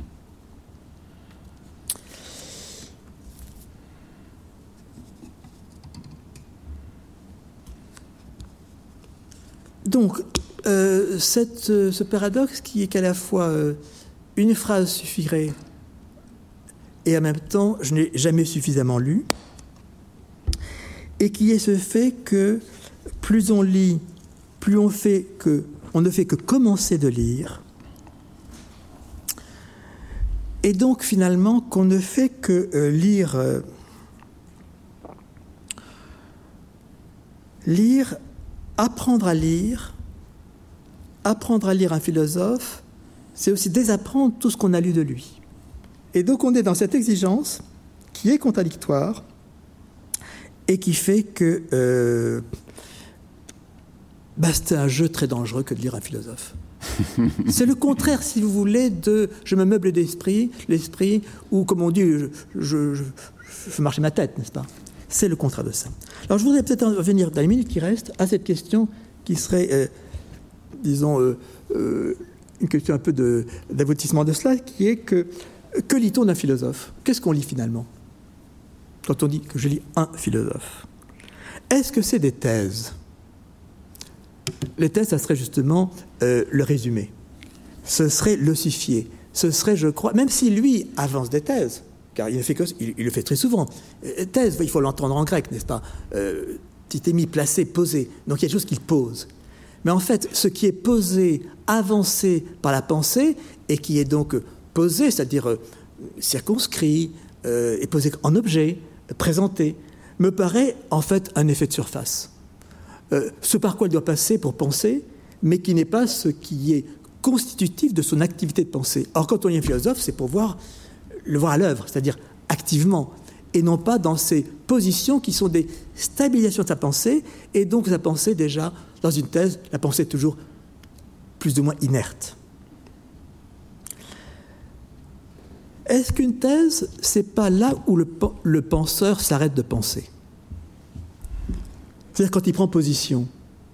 Mais quand on prend position, c'est qu'on s'arrête de marcher, on s'arrête d'avancer. Hmm. Donc quand on prend position, on s'arrête de penser. Et est-ce qu'une thèse, c'est pas justement euh, des arrêts de pensée?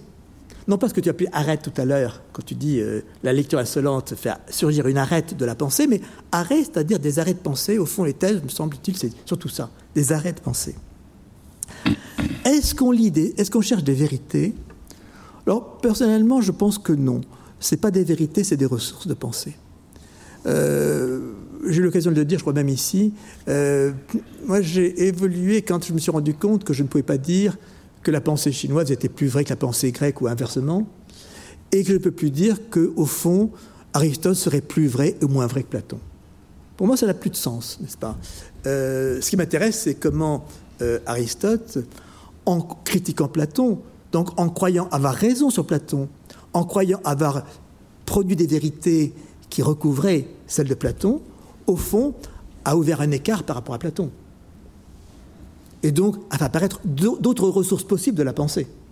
Il me semble-t-il, au fond, c'est peut-être ça davantage dont il s'agit. Alors, je marquerai une petite euh, difficulté parce que je ne crois pas qu'on puisse se débarrasser si aisément justement de la notion de vérité, même si elle est aussi illusoire et, euh, au maximum trompeuse d'une certaine façon. Non, mais je cherche à te provoquer d'abord. Oui, oui, non, mais. Euh, au-delà de ça, c'est pas la vérité, c'est des vérités. Oui, oui, oui, oui d'accord. Euh, c'est-à-dire qu'au fond, qu'il y ait un enjeu de vérité me voilà, paraît ça, essentiel. Ça. Oui, oui. Mais que ce soit des vérités qu'on lise dans ce texte-là, me paraît beaucoup moins.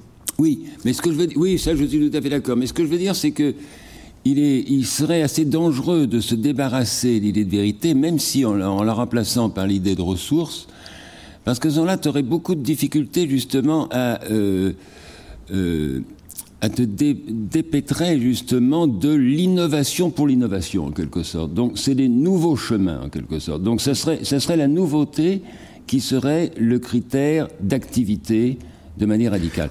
Et ça, je crois que c'est tout à fait dangereux.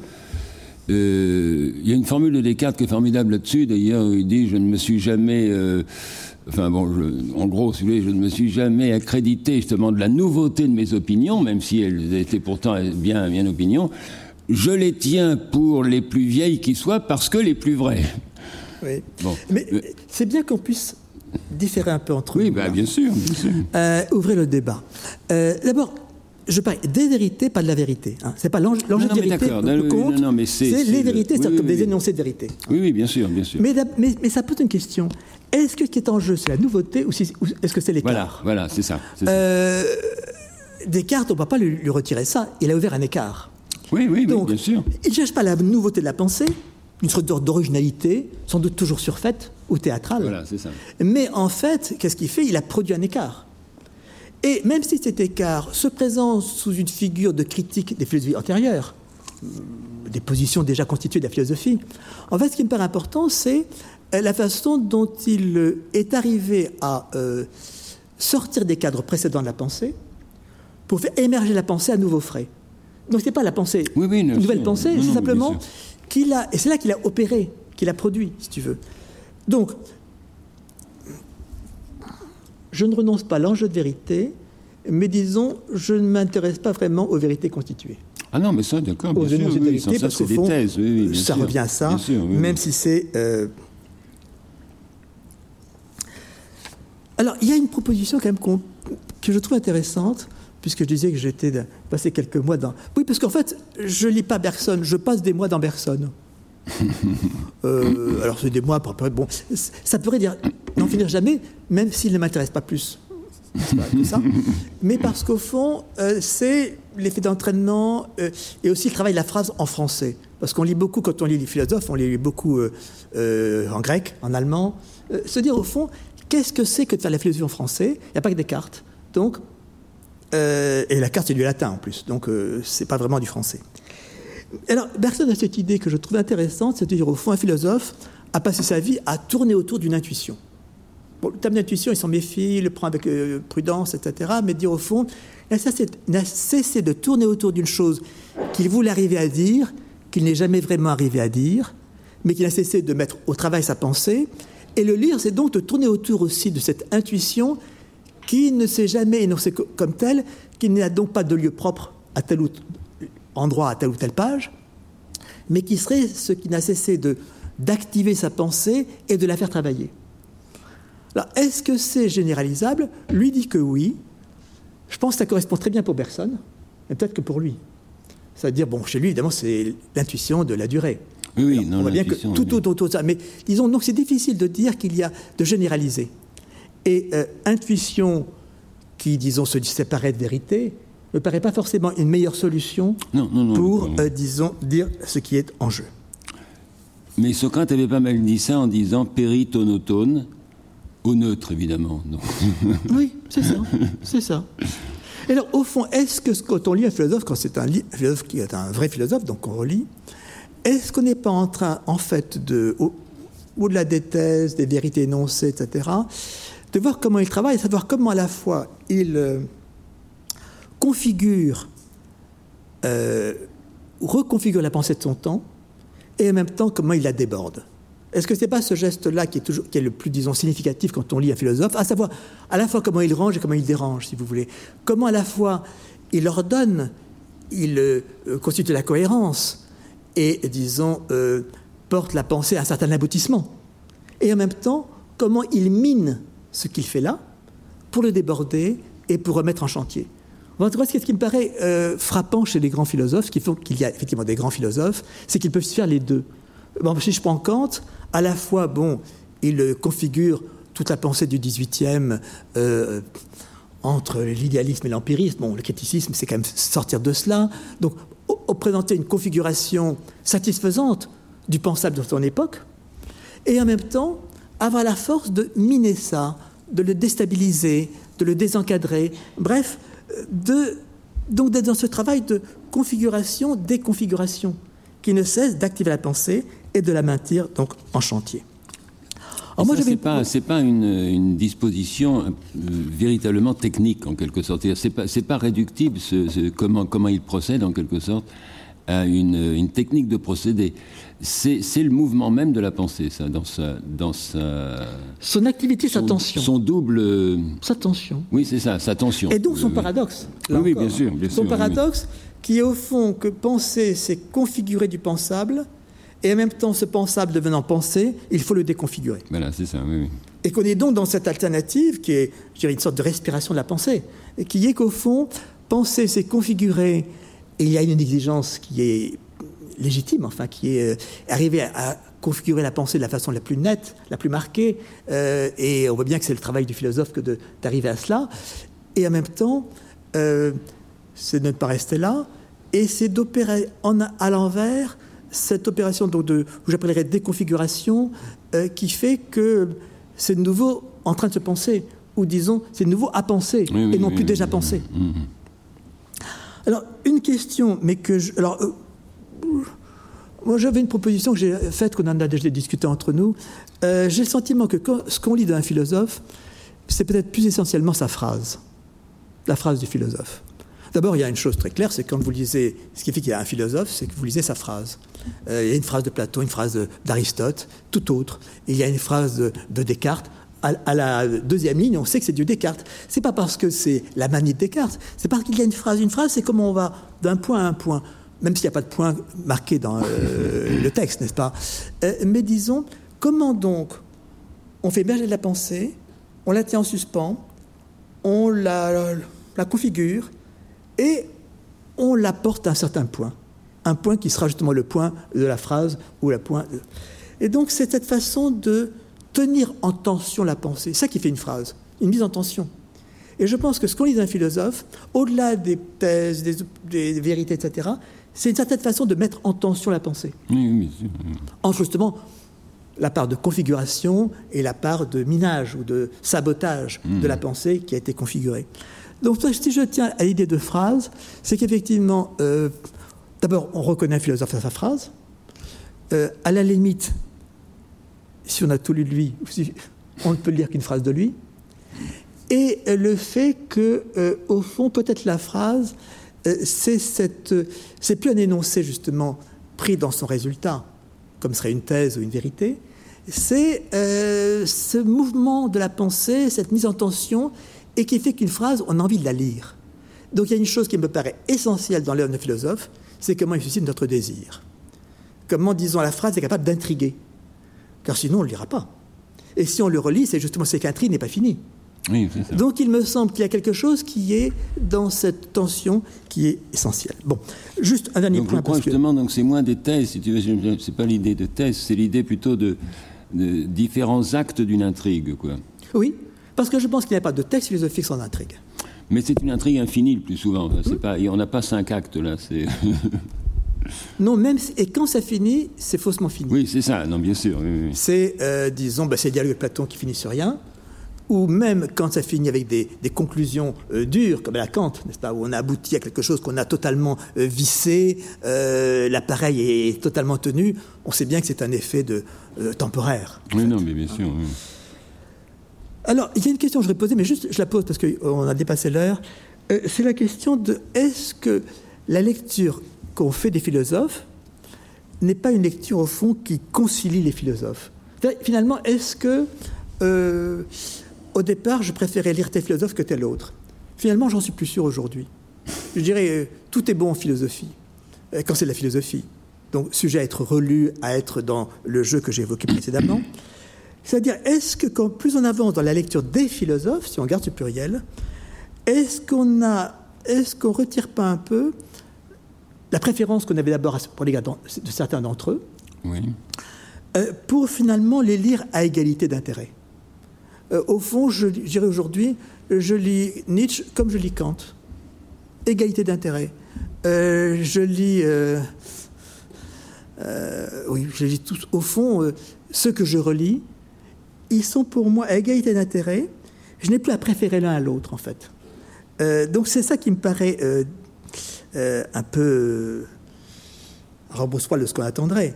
Savoir que si eux ne cessent de se critiquer les uns les autres, et ils en ont besoin, puisque pour avancer une pensée qui s'écarte de la précédente, il faut bien critiquer pour donner forme à cet écart, pour le justifier. Il faut bien critiquer et alléguer des vérités. Hein. Mais en même temps, et en même temps, je dis ça, c'est absolument pas une lecture conciliatrice ou syncrétiste. Non, c'est ça, oui. C'est que c'est pas du tout faire à la Victor Cousin, n'est-ce pas, ou je sais, ou, euh, qui serait de dire finalement ils pensent tous à peu près pareil, et on va essayer de remettre de l'harmonie dans l'arène philosophique. Ou même ils tiennent dans une histoire qui fait que, etc. Du tout. Non, c'est pas du tout remettre de l'harmonie dans l'arène. Ce mm. C'est pas, disons, éroder ou abraser un peu la, la polémique philosophique. Simplement de se dire au fond, il y a autant de tentatives s'écartant les unes des autres pour oser penser.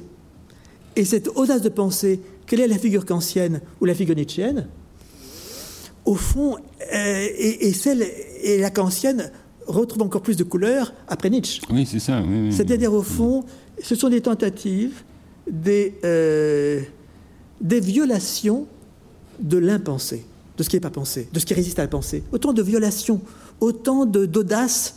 C'est parce que c'est le grand mot de la philosophie pas le grand mot platonicien, tolméthéon, il faut oser. Et pour Platon, dans le, c'est pas oser tuer le père. Hein. Euh, donc, au fond, autant d'audace. Et euh, dès qu'on lit un peu Kant, euh, on voit bien l'audace kantienne. Oui, oui, bien sûr. Qui n'est pas seulement le préface ou tel endroit, non, c'est. Et au fond, alors ça serait à l'encontre d'une lecture qui serait syncrétiste, harmonisant des philosophes, remettant la paix dans la philosophie, ce serait une lecture au fond qui fait que s'il y a un grand philosophe, philosophe qui mérite d'être relu, eh bien, euh, c'est cette audace de la pensée qui travaille et qu'on lit en lui. Et donc, à cet égard, il y a toutes ces prouesses. Au fond, l'histoire de la philosophie, c'est des prouesses philosophiques, hmm. des prouesses ou des héroïsmes philosophiques. C'est une, communauté de dissonance. Quoi. Oui, et d'héroïsme. Oui, oui, oui, d'accord. Bon, Peut-être qu'on s'en tient là. Euh, quelle sera la suite On ne le sait pas. Mais on a dit, c'est toujours interrompu.